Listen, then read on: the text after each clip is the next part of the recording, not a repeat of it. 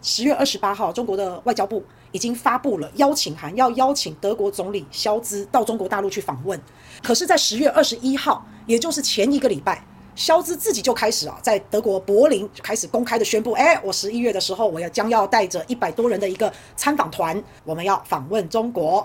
可是，中国大陆一直没有承认这件事，一直到三天后，十月二十一，三天后，十月二十四，中国大陆被记者问到说：哎，是不是德国总理要来访问中国大陆？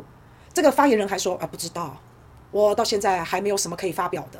好，那奇怪了，为什么德国总理肖兹会先透露这个讯息？那中国大陆好像模棱两可，因为哈欧洲反华反得太厉害了，所以这个在美国的要求之下，欧洲你们都不可以跟中国大陆好朋友，都不可以跟他们做生意，你们要跟中国大陆脱钩啊！所以欧洲是有很大的压力，德国也是有很大的压力，而且在欧美的体制下，他们的政治人物常常说话不算话，常常出尔就反尔嘛。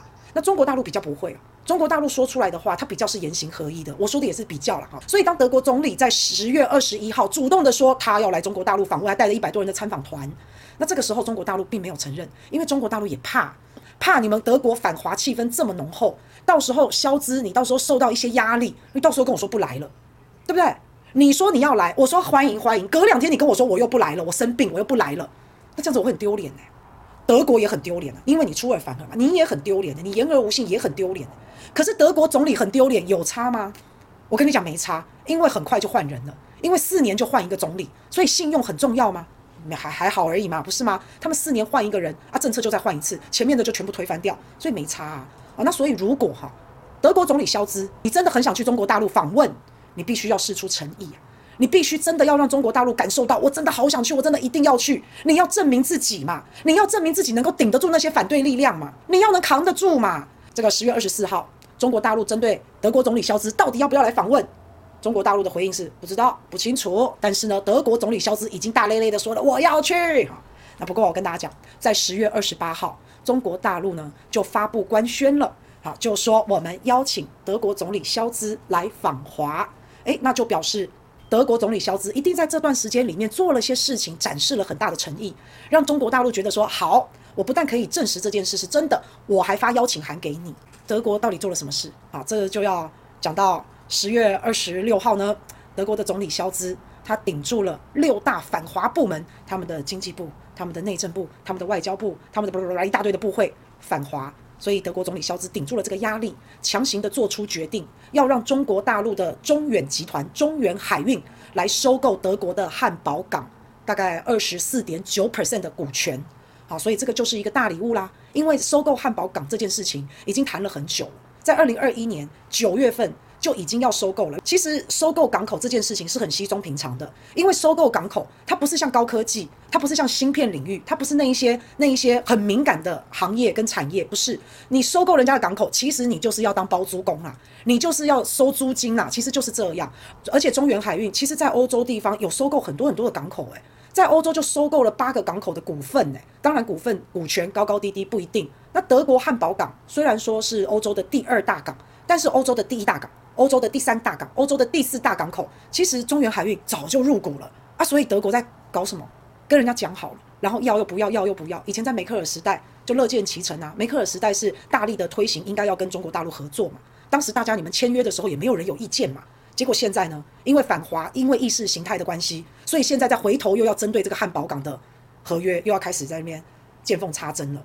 好，那因为现在德国换总理，以前梅克尔比较有中，现在换了一个肖兹，就非常的反中，搞出来这种意识形态，还有很极端的价值观。那这些反华政客呢，就拿出来炒作啦，啊，就说如果被中国大陆收购了汉堡港的股权，啊，会有国安危机等等等等，所以就出现了六大部门职工光明顶，就内政部、国防部、交通部、外交部、财政部啊，全部都带头出来，还有经济部就反对反对这一项提案。所以导致这个汉堡港的收购啊，就一直在停滞，一直在停滞。那当然，其他的投资对于德国的投资，中国大陆的企业拿着白花花的银子要到德国去投资，然后德国都说我们不要。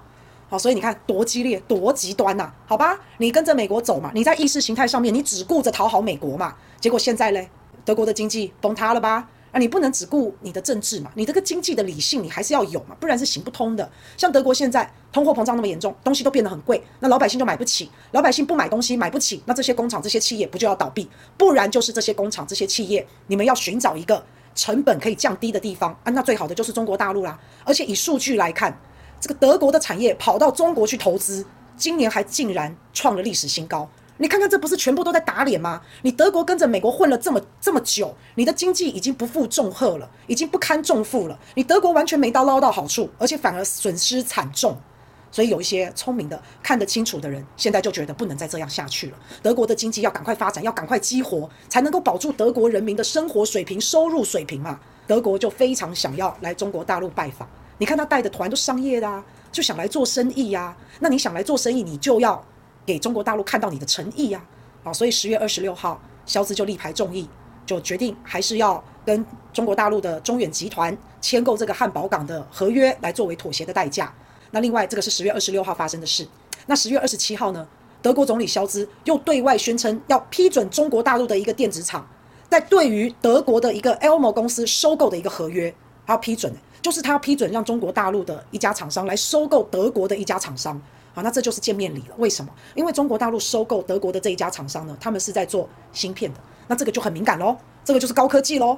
好，那肖兹也决定通过了，也决定批准了，那这个就是诚意嘛。所以十月二十六批准汉堡港的收购，十月二十七又批批准了中国大陆企业对于德国企业收购。那你看有这等的诚意，十月二十八号中国外交部就官方正式邀请德国总理肖兹来访问啊。所以你看哦，肖兹来到中国大陆访问。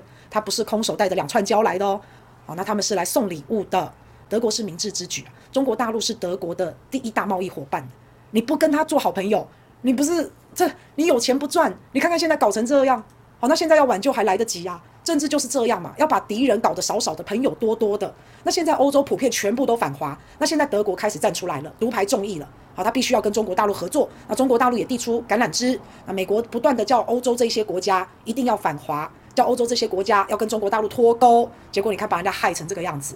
以前德国为什么经济会这么好？就是因为在梅克尔时代，梅克尔跟中国做生意很友好，才拉动了德国的经济。可是大家不要以为梅克尔一开始就是跟中国大陆很好，其实也不是。梅克尔德国之前那个总理，上一个那个总理，他一开始也是亲美的耶，他一开始是跟着美国走，十年之后他才发现自己错了，亏了不少啊。那不过现在看到萧兹，哎，一年转向，也是要给他个机会啦，对不对？那现在事实上证明，德国跟中国大陆一直在搞脱钩，一年之后突然转向了，为什么？经济导向啊，啊就经济取向啊，人民生活过得不好，赚不到钱，那他也只有转方向，也只有这样嘛。今天这个是为了志强议员录的，没有，因为志强议员他夸奖我。他说：“他竟然说他是我的粉丝，哎，哎，议员好，你的铁粉，刚刚我才是你的铁粉呢。都在看你的那个 TikTok 分析国际。哎呦，不敢不敢不敢！哎呦，天哪，我怎么太好了？我怎么在大国际国际知识都从你那里读的？真的，我在关公面前耍大刀。我都我都在听的，我都在听的，对。好，讲真好，因为功课做好足哦。谢谢志强议员，真的好，谢谢谢谢，真的都在看，真的假的？哎，九四强哦，国际新闻一定要看，好不好？谢谢，谢谢谢谢。”谢谢议员，谢谢谢谢。你知道吗？得到这种温暖跟鼓励，就让我觉得，哎，糟糕，我好像好几天没有发，好几天没有发那个影片了，好几天没有发国际时事的影片了，好像有人在等我。那同时，我也非常的感谢志强议员对我的夸奖，因为他的夸奖让我是受宠若惊。人家说不耻下问，不耻下问，好，我是下，但志强议员没有不耻啊，哦，我是下嘛，他是上，我是下，不管是各方面经历、学历，反正各方面啊，哈，然后说话啊，什么这个资历啊，各方面，我是小啊。他是大哥嘛，对不对？我是小嘛，是这样。结果竟然他会在我们的直播上面跟大家讲说，他是我的粉丝，他要看我的国际，他的国际，我的国际，他每一集都看。我觉得哇，哇塞，我真的是受宠若惊之外啊。同时我也觉得自强议员完全不吝啬夸奖别人，他完全不吝啬是去提携提携后辈，提携底下的人，他完全不吝啬。因为我讲真的啊，我们就算佩服人家，我们不一定会说嘛，是不是？我们就算觉得你做得不错，大家不一定要讲啊。因为这个讲对他也没什么好处，他反而他还崇拜我，他对只有对我有好处，他不需要说出来耶。可是他今天竟然在直播上面，在前几天的直播上把这席话说出来，你知道吗？这除了让我觉得温暖感动之外，我对罗志强议员这个这个人的人格是佩服的，是高尚的。他是一个心胸非常宽阔、非常大气的人。这也就是为什么你们去注意，你们去发现哦，一直以来罗志强议员的团队他的流动率非常低。几乎在志强议员身边待着的，譬如说直斗，好，这这些好朋友，还有几位很漂亮的罗志祥议员身边的小编或助理，我只怎么怎么一两年来，全部都还是就都是他们，他流动率非常低，那当然也就表示这个老板是非常非常棒的一个老板，才会让大家要跟随嘛，是吧？